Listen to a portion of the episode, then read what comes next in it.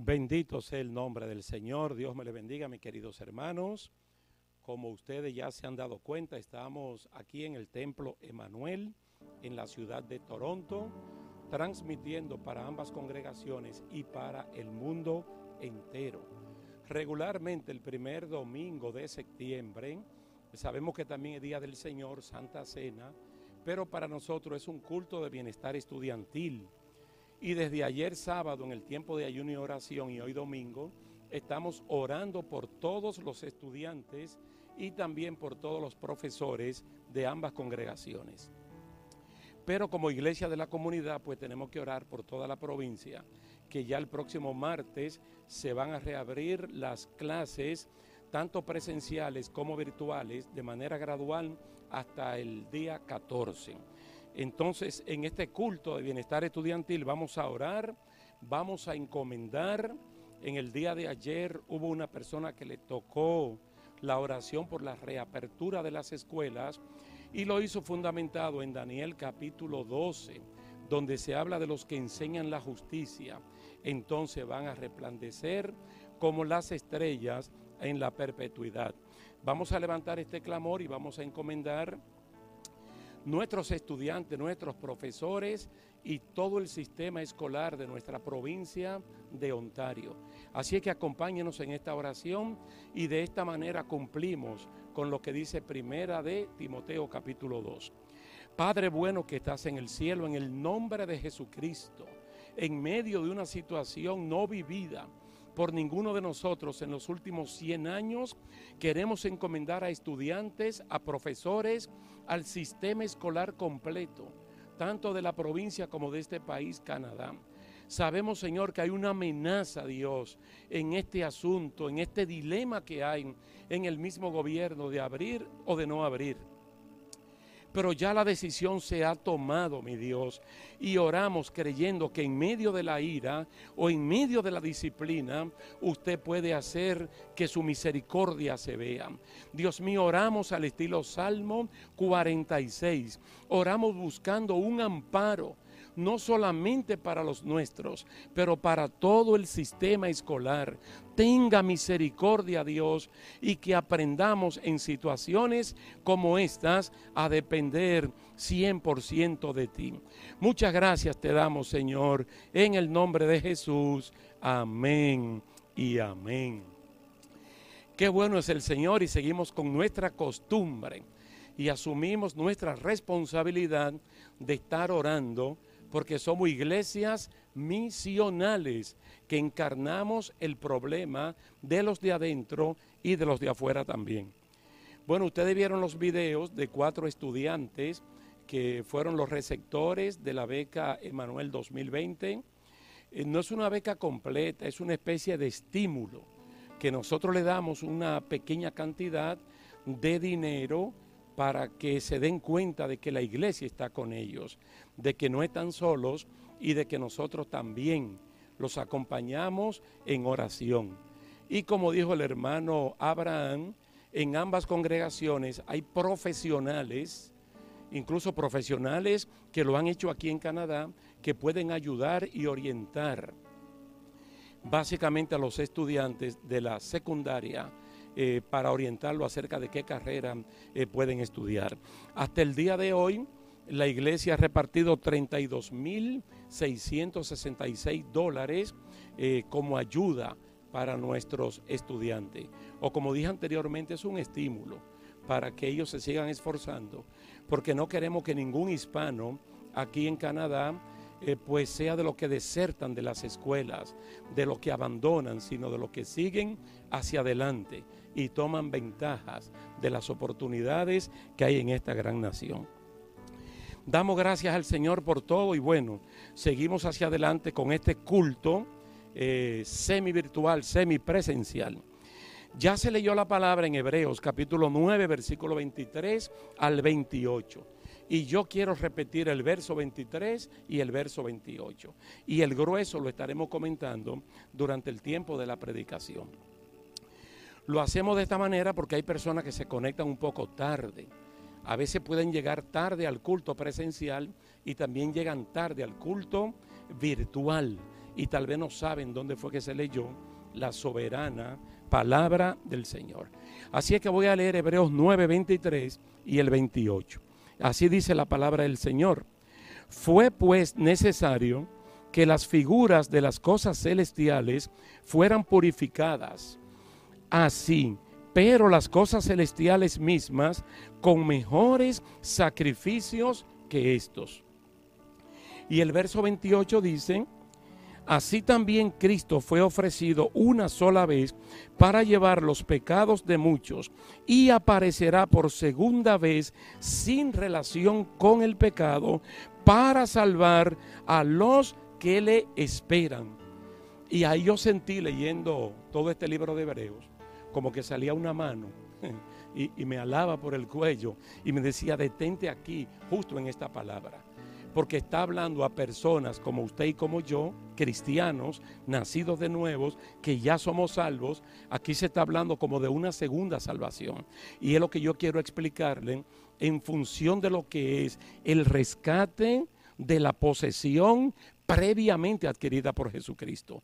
Él viene a buscar a ese tipo de personas. Bueno, como aquí el libro de Hebreo está hablando de cosas eh, que tienen que ver con el pueblo de Israel, especialmente con el tabernáculo que se levantó en el desierto, un tabernáculo cuyo modelo Dios se lo presentó a Moisés del tabernáculo del cielo. Entonces le dijo, mire, esta es la maqueta, yo quiero que tú hagas algo exactamente como yo te lo estoy mostrando. Después que eso se hizo, muchas personas han leído y saben que ese tabernáculo tuvo que ser purificado con sangre de animales además de ser ungido con un aceite especial que el Señor mandó a diseñar, pero tuvo que ser purificado con sangre de animales. Y quedó establecido que solamente una vez al año el sumo sacerdote podía entrar a ese lugar. Luego se hace la comparación de que el modelo original que está en el cielo, lo celestial, también fue purificado, pero no con sangre de animales, sino con un mejor sacrificio.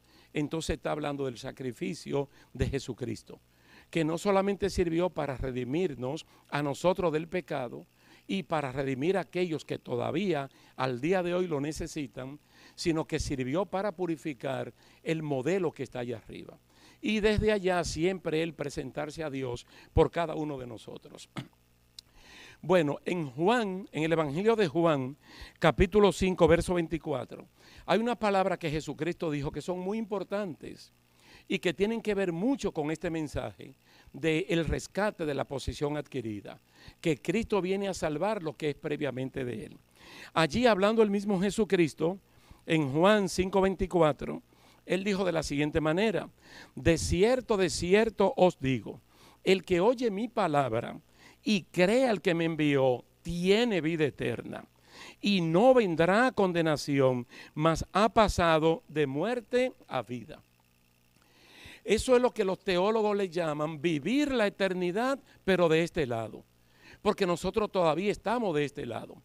Y me encanta esta palabra, porque aquí no dice que nosotros tendremos vida eterna dice que en el presente, en el momento actual inmediato, uno tiene la vida eterna. ¿Cuándo uno recibe la vida eterna? Cuando uno recibe a Jesucristo como Señor y Salvador. Ahora, ¿cómo llega a eso? Escuchando el Evangelio de Jesucristo. Entonces es la palabra que prima y la palabra que nos convence o el instrumento que el Espíritu Santo utiliza para convencerlo especialmente al incrédulo de que necesita a Jesucristo. Cuando se rinde a Él, que proclama, que confiesa a Cristo como Señor y Salvador, en ese mismo instante, Él es cambiado y transformado y recibe vida eterna. Incluso Cristo dice, ya pasó de muerte a vida porque era un muerto espiritual y ahora tiene vida espiritual. Hay una fase en el pasado y hay una fase en progreso en el presente. Entonces ya la tiene. Ese es el punto donde nosotros decimos que somos salvos. Yo puedo preguntar ahora como si estuviéramos en ambas congregaciones, levanten las manos los que han confesado a Cristo como Señor y Salvador. A mí nunca me gusta levantar una, sino las dos.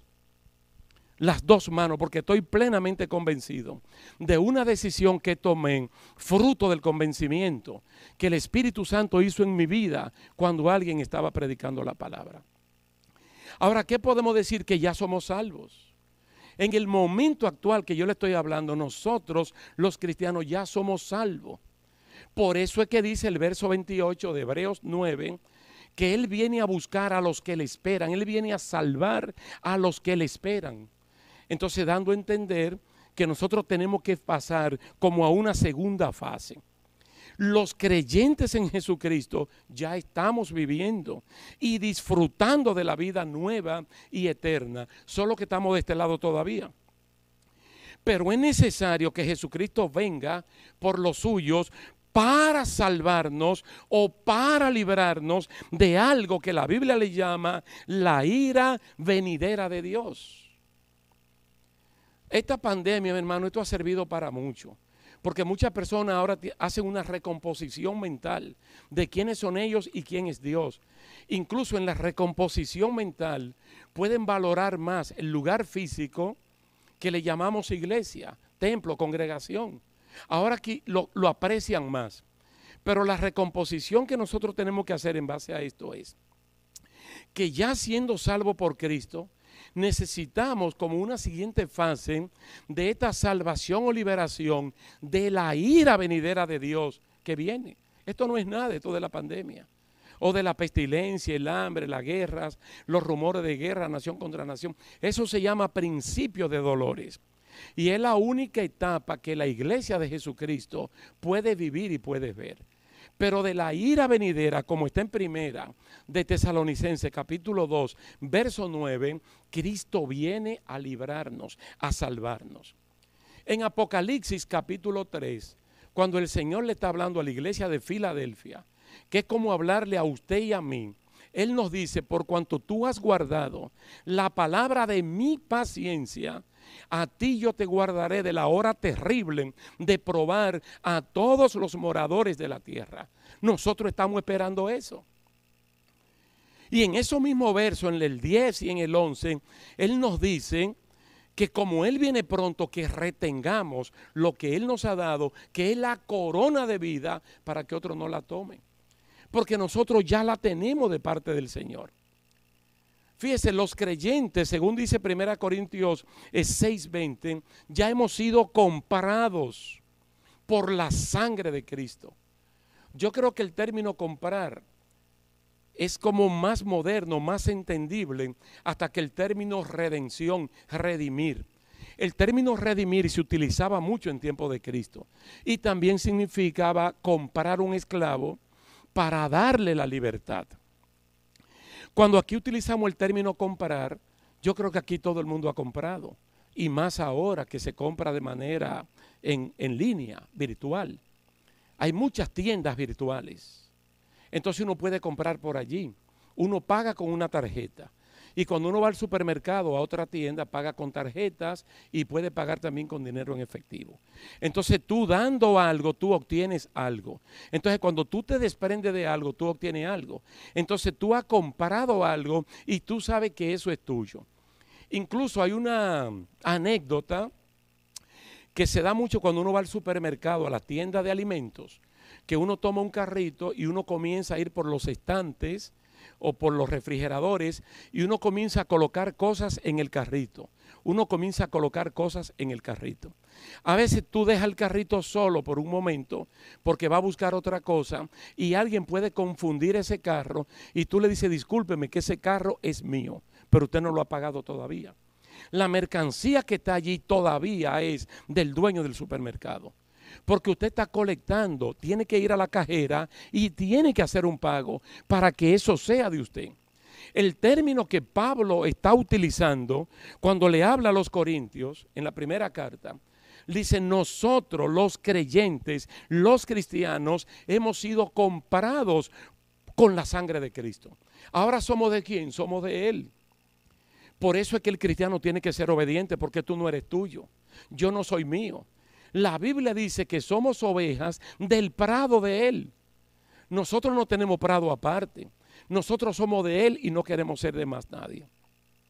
porque el que nos compró fue Él y sentimos la bendición de haber sido trasladados de la potestad del diablo a la potestad de Cristo, del dominio del pecado al dominio del Espíritu Santo y de venir de un mundo de pecado y ahora ser conciudadanos de personas cuyos nombres están registrados en el libro de la vida. Somos de Él, pero es necesario algo. Nosotros somos de Él, ahora mismo somos de Él. Incluso personas que no están bien, como, como la persona de Éfeso, o Sardis, o la Odisea, o Tiatira, o Pérgamo, que están ahí entre dos aguas, como decimos nosotros, todavía tienen oportunidad de hacer un cambio, porque todavía somos de Él. Dice, pero es necesaria la santificación.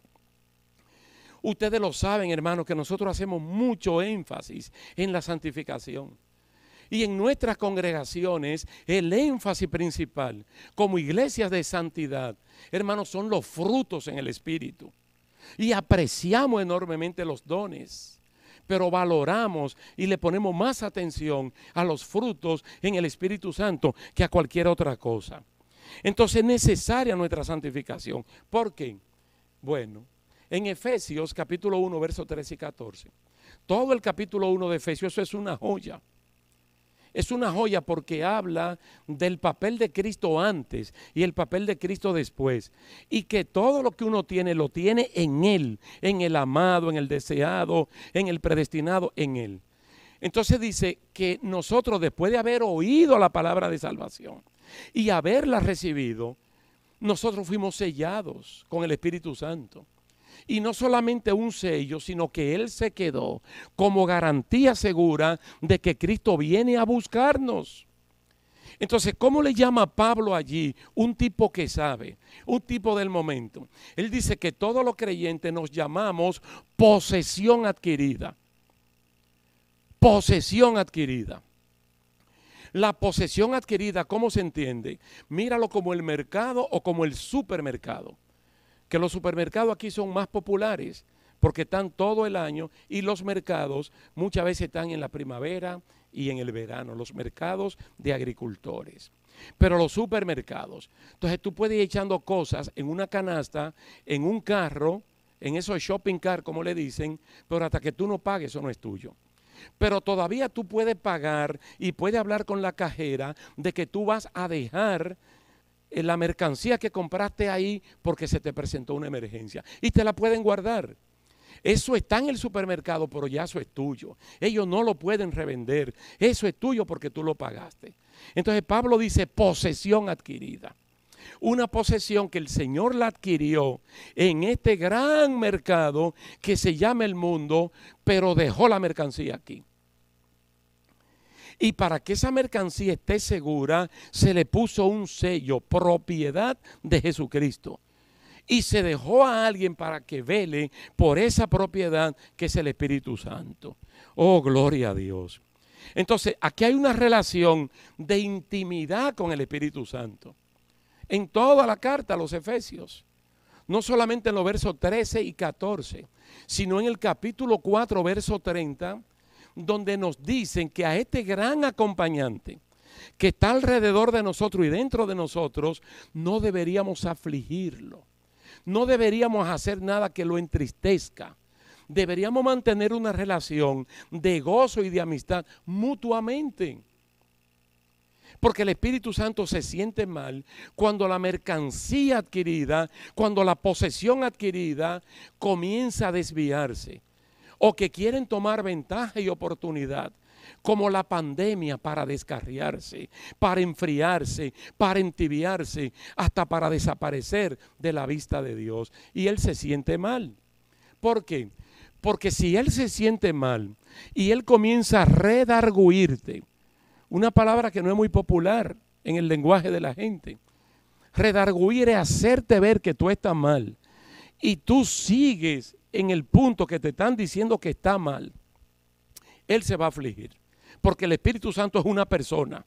No se lleve de los testigos de Jehová. Jesucristo es una persona. El Espíritu Santo es una persona. Y Dios el Padre es una persona. Y entre los tres le llamamos Dios en comunidad, la Santísima Trinidad. Entonces esa persona que es la que está con nosotros comienza a sentirse mal. ¿Usted cree que los padres se sienten bien cuando los hijos están haciendo cosas malas? Que los padres le han dicho que abandonen porque eso está mal y los padres ven que lo siguen haciendo. Eso trae tristeza al corazón. Entonces, el mal proceder de un creyente que es posesión adquirida también trae tristeza y dolor en el corazón del Espíritu Santo. Ahora, si la persona se la quiere jugar, entonces el Espíritu Santo termina yéndose. Y si el Espíritu Santo se va, se va la unción, se va el sello, se van las arras. ¿Usted cree que cuando Cristo venga usted se va a ir con Él? Es imposible. Porque parte del trabajo del Espíritu Santo no es solamente convencer al impío de sus pecados, de juicio, de justicia y de pecado. También el papel del Espíritu Santo es santificarnos a nosotros. Pero si tú en tu íntima convicción decides hacer lo que la carne te diga, él termina retirándose. Pregúntele a Sansón, pregúntele a Saúl, pregúntele a esta misma iglesia de Éfeso en el capítulo 2 de Apocalipsis. Hermano, no se juegue con eso. Porque la única garantía que tenemos para, para que Cristo nos lleve es tener al Espíritu Santo. Mire, todo este libro de Hebreos se habla de la salvación del creyente, del pecado, de la potestad de Satanás, por el sacrificio perfecto de Jesucristo, quien murió a su tiempo. Porque en el grueso de la lectura bíblica, del 23 al 28, dice que Cristo murió a su tiempo. Porque Cristo no podía morir en el tiempo de Adán, en el tiempo de Abraham, en el tiempo de Noé, en el tiempo... No, porque tendría que morir tantas veces. Cristo murió cuando tenía que morir. Y su muerte y su muerte alcanza para atrás hasta Adán y Eva y hacia adelante hasta el último que lo haga.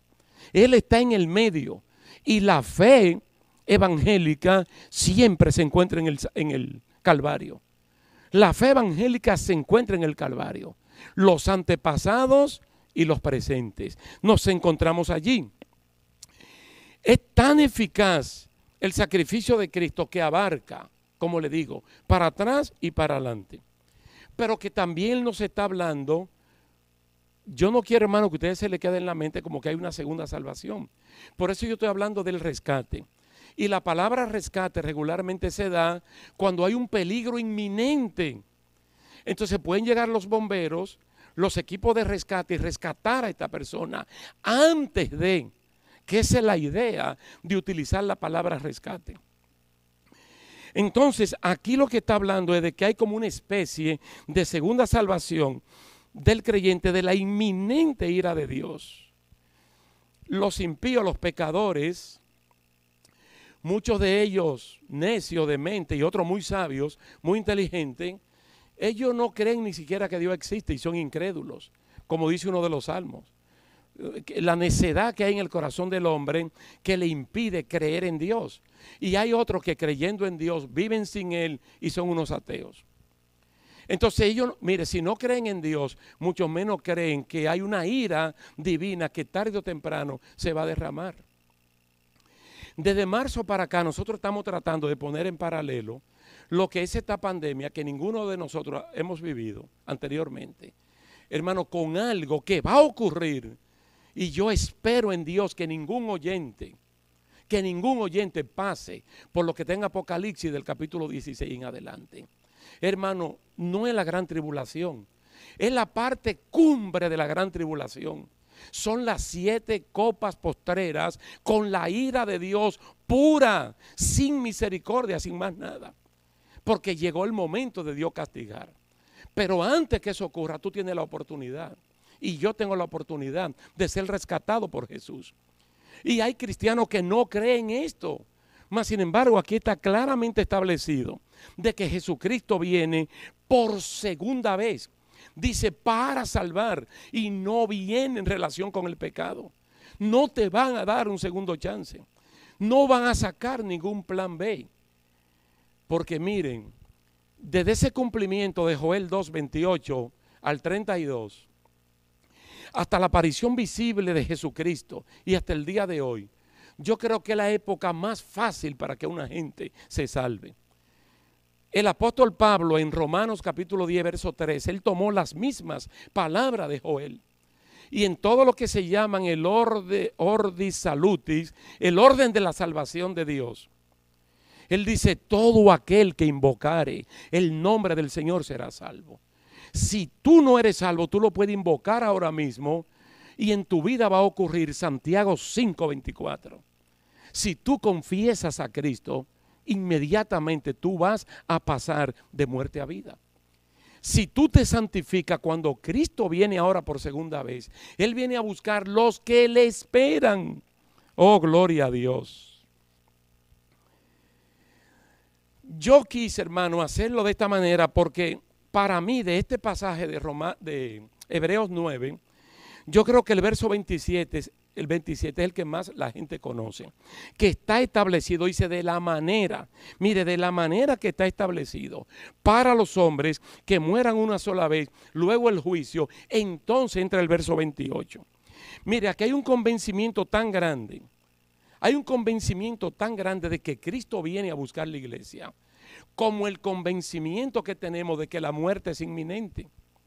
Yo quiero que ustedes, no lo pueden hacer ahora porque no están aquí en el templo de manera presencial. Pero por cualquiera de las vías que ustedes quieren, háganme llegar. Si ustedes conocen a alguien rico o pobre que haya podido evitar la muerte en el pasado, que por la pobreza la muerte le dé pena y que por la riqueza la muerte se entregue y su conciencia sea vendida. Hermano, la muerte es inminente. Es la única línea transversal que toca a todo ser humano. No hay manera de escapar de la muerte que no sea en el arrebatamiento de la iglesia si estamos vivos cuando suene la trompeta. Pero de lo contrario, la muerte toca a todo el mundo. Y el autor de Hebreo está diciendo de la manera que está establecido. Que todo hombre muera, que no hay manera de escapar a la muerte. De la misma manera Cristo viene. Es Él, hermano, no soy yo, es el autor o autora de este libro fruto de la inspiración del Espíritu Santo, que está diciendo de dos fenómenos que son inminentes. Bueno, tal vez los más acuciosos lectores de la Biblia rápidamente quieren levantar su mano y hablar de Enoch y de Elías. Enoch, de él se habla en el libro de Génesis y también se habla en Hebreos. Y dice que él fue traspuesto para no ver muerte. Hermano, y te dice por qué Dios se lo llevó. Dice por qué dice que Enoch anduvo con Dios, caminó con Dios. Y dice que antes que Dios se lo llevara, él dio testimonio a una generación más mala que la suya de que Dios existía y de que se podía caminar con Dios en santidad. Entonces literalmente la Biblia dice que Dios se lo llevó para que él no vea la muerte. Y ahí él se constituye, mi hermano, en el botón, en la muestra de lo que vivos estamos cuando Cristo venga a arrebatar la iglesia. El caso de Elías es un caso que se ha estudiado ya en otras ocasiones. Y Elías, la Biblia no dice, comenzando segunda de Reyes, no dice por qué Dios se lo llevó. Y si por algo se lo llevó, el Señor se llevó a un desobediente. Porque Elías, después de un gran triunfo, después de una gran victoria, se le metió un miedo enorme que incluso quería suicidarse. Una depresión que llegó al punto del suicidio. Y él no se quitó la vida, pero le dijo a Dios, mátame. Dios no lo mató. Dios lo que le dijo fue, bueno, como tú no quieres, ve y unge a Eliseo como sustituto tuyo y a dos más, a Jehú y a otro que ahora no recuerdo el nombre. No sé si fue a Benadá. Dice, eh, ve y unge a esta gente. Al único que él pudo hacerlo fue con Eliseo. Con Jehú y con el otro no lo pudo hacer. Y estando en esa condición, Dios se lo llevó. Ahora, yo soy de los que creen, estoy plenamente seguro que para mí Elías es uno de los dos testigos. No solamente por Apocalipsis 11, sino por lo que dice Lucas en el monte de la transfiguración. Pero no me voy a meter ahí porque ese no es el mensaje. Solo por si usted está pensando en dos que no han muerto, yo estoy seguro que Elías es uno y como es uno de los dos testigos, él tiene que morir. Por lo tanto, para mí Enoch es el mejor ejemplo de que lo que estemos vivos al sonar de la trompeta, seremos transformados y traspuestos, trasladados para no ver muerte. Porque Enoch ni la vio ni la verá. Dios se lo llevó con ese plan. Pero aquí la clave de lo que le estoy diciendo aquí es que la muerte es segura, segura, pero nadie sabe cuándo viene. Mire, por viejo que tiene una persona, no se puede decir está a punto de morir. Y yo solo puedo demostrar por la Biblia. Mira, cuando Isaac, el papá de Saúl y de Jacob, él creía que estaba viejo y medio cegato. Él le dijo a su hijo mayor, yo estoy a punto de morirme y yo quiero que tú me prepares algo de lo que tú cazas, porque el tipo era un cazador. Mire, mi hermano, de ahí para adelante fue que ese viejo vivió. Porque vivió hasta los 180 años y superó por cinco a su papá Abraham. Es decir, por estar viejo, no es verdad que una gente está a punto de morirse. Y por una persona estar recién nacida, no es verdad que le quedan 100 años de vida. Se puede morir. Hay gente que nacen hasta muertos. Mueren en el vientre de su mamá. Para morir solo hay que estar vivo, adentro o afuera, pero nadie sabe cuándo. Otra cosa es, ah, que está muy enfermo y se va a morir. No. Por muy enfermo que una persona esté, nadie puede decir, ah, no, que ya le quedan tantos días.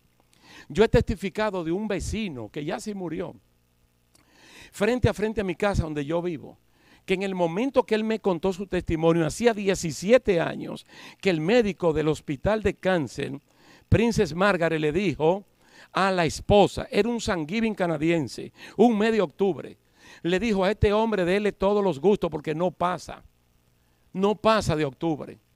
Y este hombre ahí mismo le dijo, eso dice usted, pero la última palabra la tiene Dios. Cuando él me contó el testimonio, habían pasado 17 años que el doctor le dijo que de ese Thanksgiving no pasaba, que de esa fiesta de acción de gracias. Hermano, nadie sabe cuándo la muerte va a llegar. Nadie. Tampoco sabemos cuándo Cristo viene. Por eso está haciendo la comparación. Ahora, ¿andamos nosotros buscando la muerte? No. Nosotros nos aferramos al Evangelio de Juan, capítulo 5, verso 24, y a otras palabras que dicen que el creyente no verá muerte. ¿Cómo el Señor separará cuerpo, arma y espíritu? Él lo sabe porque lo ha hecho con cristianos en el circo romano, con cristianos comidos eh, por tiburones o por lo que sea, y el Señor como que lo anestesia. Y en el momento que otro cree que están sufriendo, Dios lo está pasando a la otra vida con gloria y con victoria. Pero no es verdad que ningún miembro de la iglesia se quiere morir. No, hermano, nosotros somos gente de vida y estamos luchando. Y los hermanos que están en tratamiento, no pierdan la fe.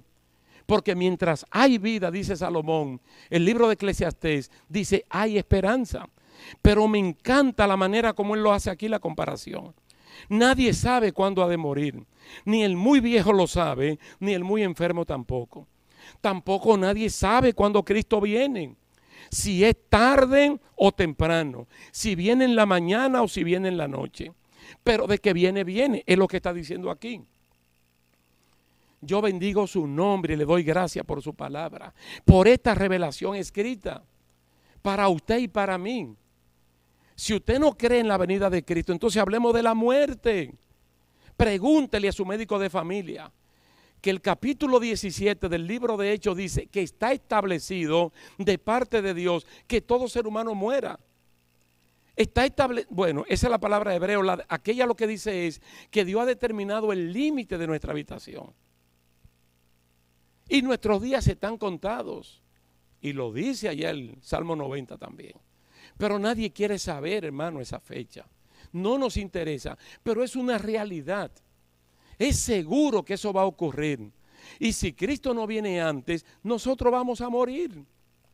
Entonces la misma seguridad de la muerte nos da seguridad de que Jesucristo viene de la manera que está establecido para los hombres, que mueran una sola vez y luego el juicio, así también Cristo fue ofrecido una sola vez. Y ahora viene, pero no viene en relación con el pecado. Gloria a Dios. Entonces aquí hay verdades irrefutables, como que todo ser humano tiene que morir. Asimismo, Cristo tiene que venir. Es una verdad irrefutable. Yo quiero que ustedes vean, hermano, lo pueden leer posteriormente, la historia de la iglesia de Tesalónica. La historia de esa iglesia comienza en Hechos capítulo 16. Y es cuando Dios, a través del Espíritu Santo, le revela a Pablo que vaya a Macedonia y que no fuera a otros lugares de Asia Menor. Entonces Pablo obedientemente va a Macedonia y predica el Evangelio en Filipos, en Tesalónica, en Berea y luego sigue para Atenas. Entonces Pablo les recuerda a los hermanos, primera de Tesalonicenses, 2 del 1 al 9, al 9, perdón, les, les recuerda que él llegó allí predicando el Evangelio con poder y con autoridad. Y los tesalonicenses, en medio de una gran tribulación, de un problema grande, ellos recibieron con gozo la palabra del Evangelio. A partir del momento que recibieron la palabra del Evangelio, ellos se convirtieron en un ejemplo. Comenzaron a vivir vidas ejemplares y también vidas eh, atrayentes. ¿Sabe qué? Admirable. En fe, en amor y en constancia en la esperanza de nuestro Señor Jesucristo. Oh, gloria a Dios. ¿Sabe que los tres elementos que permanecen y que van a permanecer son la fe, el amor y la esperanza? Y que el mayor de ellos es el amor ágape y que eso está por encima de cualquier don espiritual o material que uno pueda conseguir. Entonces estos hermanos se convierten a Jesucristo en medio de gravísimos problemas. Dice, ellos se convirtieron de los ídolos al Dios verdadero y se convirtieron en un ejemplo atractivo. ¿Sabe qué? En amor. Todas las obras que hacían las hacían por amor se convirtieron en un ejemplo atractivo en fe, porque ellos se movían solamente en una fe victoriosa. Pero dice que eran constantes en la esperanza en Jesucristo. Hermano, ese es el punto donde muchos creyentes están fallando. Que no hay constancia en la esperanza y son ambivalentes. Cuando comenzó este asunto fuerte del coronavirus, porque esto viene del 2019, por eso se llama COVID-19. Y en enero ahí la gente lo estaba chiste, ¿no? El saludo con los pies y tosiendo y que te dejaban entrar primero si tú estabas haciendo fila. Pero cuando esto entra de lleno en marzo, entonces hubo muchos cristianos que lo que tuvieron fue miedo. Y fruto del miedo comenzaron a buscar de Dios. Pero el miedo es un mal conductor, porque apaciguado eso la gente vuelve a lo mismo. Y al día de hoy, mi hermano, hasta se olvidaron que Dios existe y que hay canales virtuales mediante los cuales uno puede participar de un culto. Le han dado la espalda a Dios porque están viendo que esto se va a quedar de que por siempre. Entonces, si la pandemia se va a quedar por siempre, ya no son constantes ni en la oración ni en la esperanza de Cristo Jesús.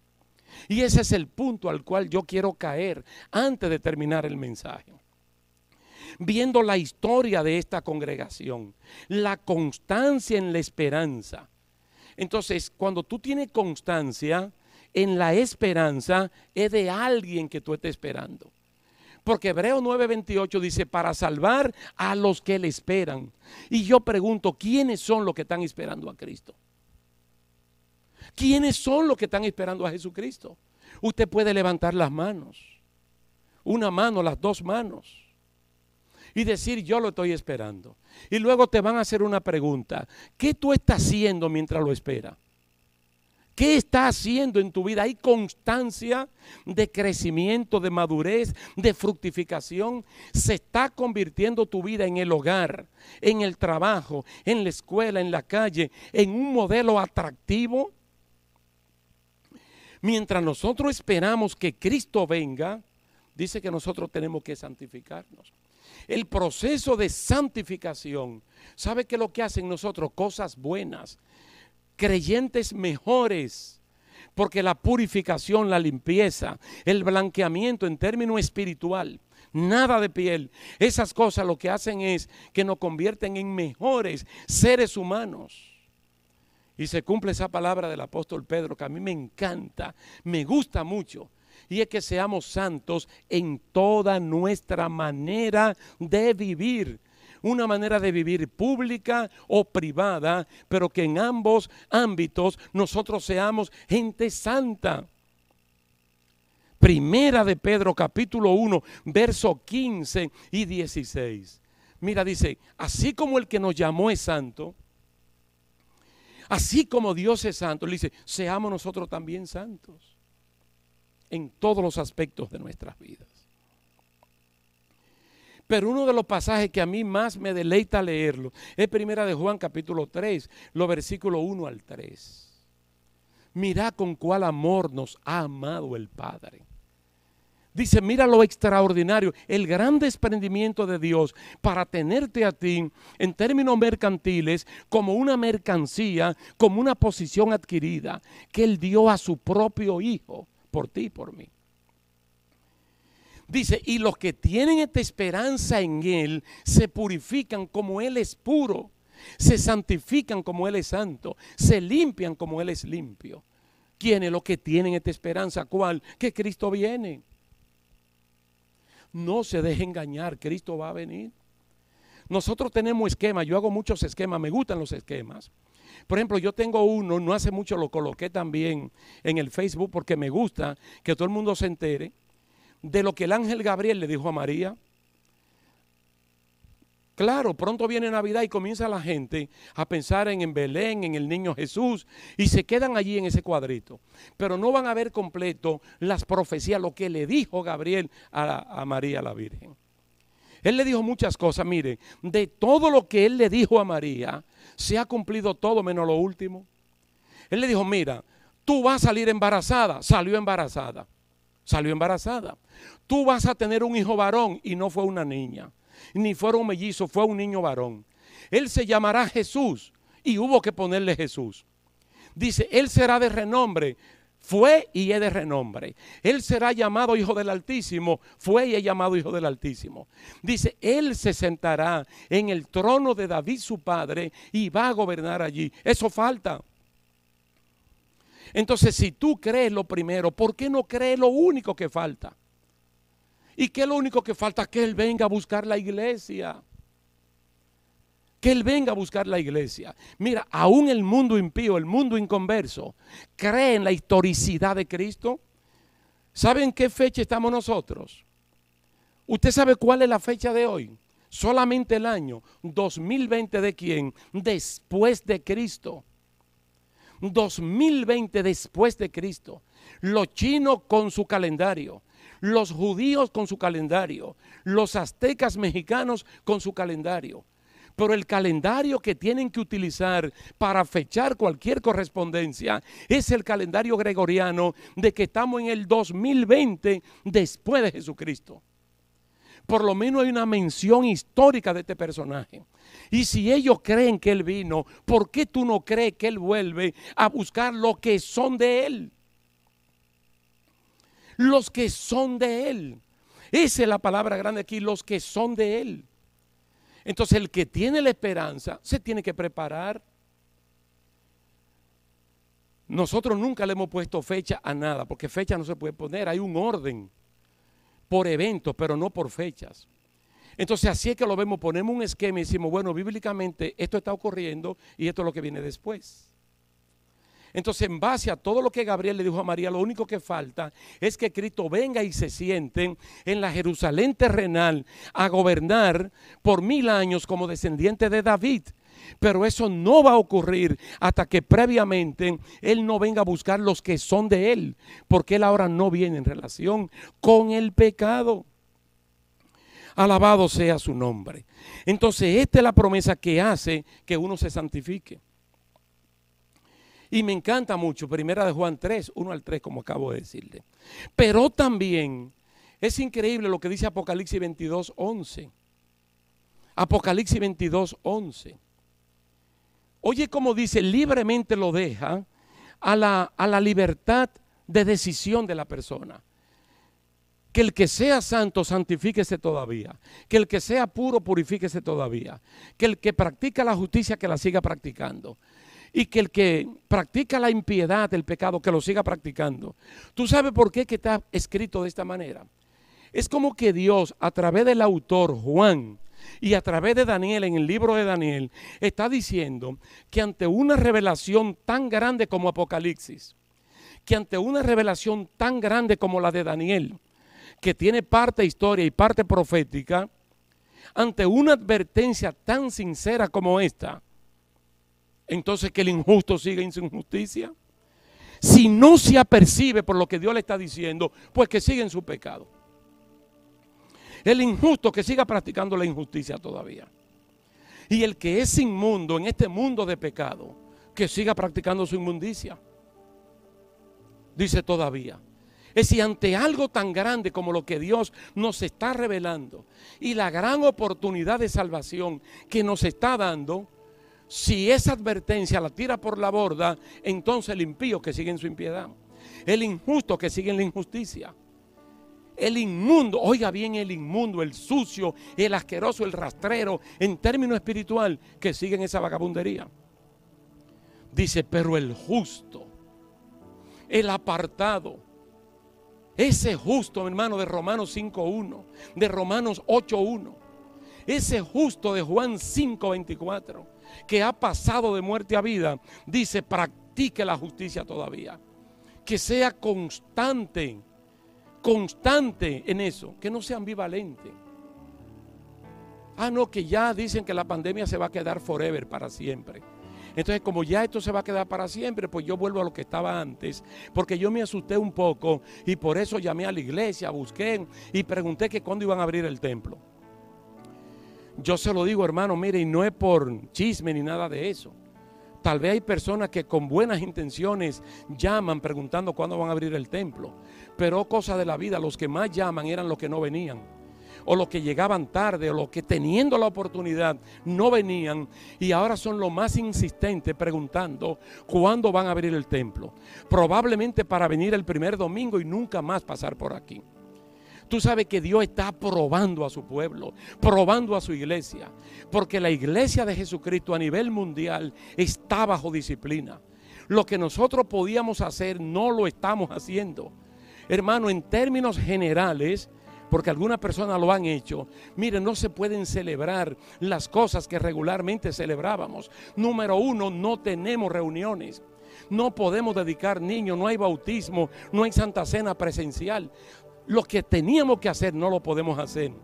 Los pastores son impedidos de ir a funerarias o a hospitales, salvo con algunas excepciones. Entonces, viendo lo que está pasando, ¿por qué no practicar la justicia todavía? Dice, ¿por qué no ser santo todavía? Porque ya fuimos advertidos de parte del Señor. Porque es que Cristo viene a buscar lo que es de Él. Y nosotros somos de Él siempre y cuando nos mantenemos en el proceso de la santificación. Nos hace crecer por dentro y por fuera nos hace ser mejores personas, mejores elementos, porque la santificación nos va modelando hasta parecernos a la persona de Cristo, porque ese es el trabajo del Espíritu Santo en nuestras vidas. Tú ves esos caracteres, esos temperamentos, esas personalidades ásperas, ríspidas, difíciles de pasar, el Señor la cambia. El Espíritu Santo va haciendo ese trabajo en nuestras vidas. Pero nosotros tenemos que ver todo esto como señales. Hermanos, cuando Daniel habló, mire, estoy llegando a la parte final. Cuando Dios le habló a Daniel en el capítulo 12, Él le habla de algo que precisamente lo vemos en el capítulo 12 de Apocalipsis también. Él le dice, al final de los tiempos, dice, va a haber una batalla entre Miguel y sus ángeles y entre el dragón, que es Satanás, y sus ángeles. Y va a haber cierta liberación. Dice, va a haber un tiempo que nunca antes ha ocurrido. La ciencia médica tiene referentes históricos en los anales de la historia. Hay otras pandemias. Entonces ellos pueden recurrir a eso para ver qué tratamiento le dieron y más o menos imitar lo que se pueda. Ahora, en Daniel dice que va a venir un momento, dice que nunca antes ha ocurrido. Y yo quiero que ustedes sepan que en el Antiguo Testamento se hablan de cosas terribles que ocurrieron. Y la primera que le voy a mencionar es el diluvio. El diluvio fue universal. El diluvio fue mundial. El diluvio sobrepasó el monte Everest, que es el más alto del mundo. El diluvio está registrado en todas las culturas de la humanidad. Todos los registros que se han rescatado de tribus y de sociedades civilizadas hablan del gran diluvio. Hermanos, el fuego y el azufre que cayó en Sodoma y Gomorra y en ciudades vecinas. Eso está tan demostrado que ahí está el mar muerto en Israel. El punto más bajo del planeta Tierra. La parte más salada del mundo. Donde estaban Sodoma y Gomorra. Hermanos, castigos tremendos. Y la sociedad no ha levantado cabeza. Entonces Daniel 12 dice, va a venir un momento muy difícil que nunca antes ha venido. No hay un punto de referencia histórica, ni dentro de la Biblia ni fuera, de algo parecido. ¿Y sabe lo que dice? Los entendidos van a entender. Pero el impío va a seguir como si la advertencia fuera nula. Hermano, Dios no quiere que tú esto lo pase por desapercibido.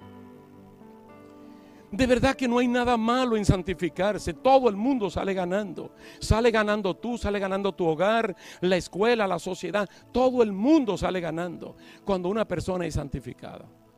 Porque Cristo dice, viene a buscar a quienes a los que le esperan. Y los que le esperan están haciendo algo. Los que le esperan están ocupados. Alabado sea el nombre del Señor. Los que le esperan Mire, hermano, viven casi mirando para arriba sin descuidar su presente. De trabajo, estudio, progreso, todo lo que haya que hacer. Pero a sabiendas de que hay una promesa que tienen que alcanzarla. Porque el libro de Hebreos está hablando de una promesa que no se ha concretizado, pero que hay evidencia que Dios la va a hacer una realidad. Alabado sea el nombre del Señor. Entonces, Él viene a rescatar lo que es de Él. Y burlas, primera de Pedro, capítulo 3, habla de la persona que se burlan. Los burladores. Y dicen, desde el principio del mundo se está hablando de que Él viene. Y la palabra entonces dice que cuando ellos hablan de la palabra creación, ellos entonces ignoran voluntariamente que por la misma palabra que fue hecho lo que se ve, porque todo fue hecho a la voz de mando de Jesús, el verbo, dice de la misma manera Cristo viene. Entonces, sin darse cuenta, ellos están testificando que así como Dios hizo el mundo y que desde aquel principio hasta el día de hoy se habla de que Cristo viene a buscar lo que son de Él, entonces ellos están poniendo una evidencia, hermano, que afirma que Jesucristo viene. Pero hay otros que se quieren burlar de algo que no hace daño, sino que lo único que hace es bien. Él no viene en relación con el pecado.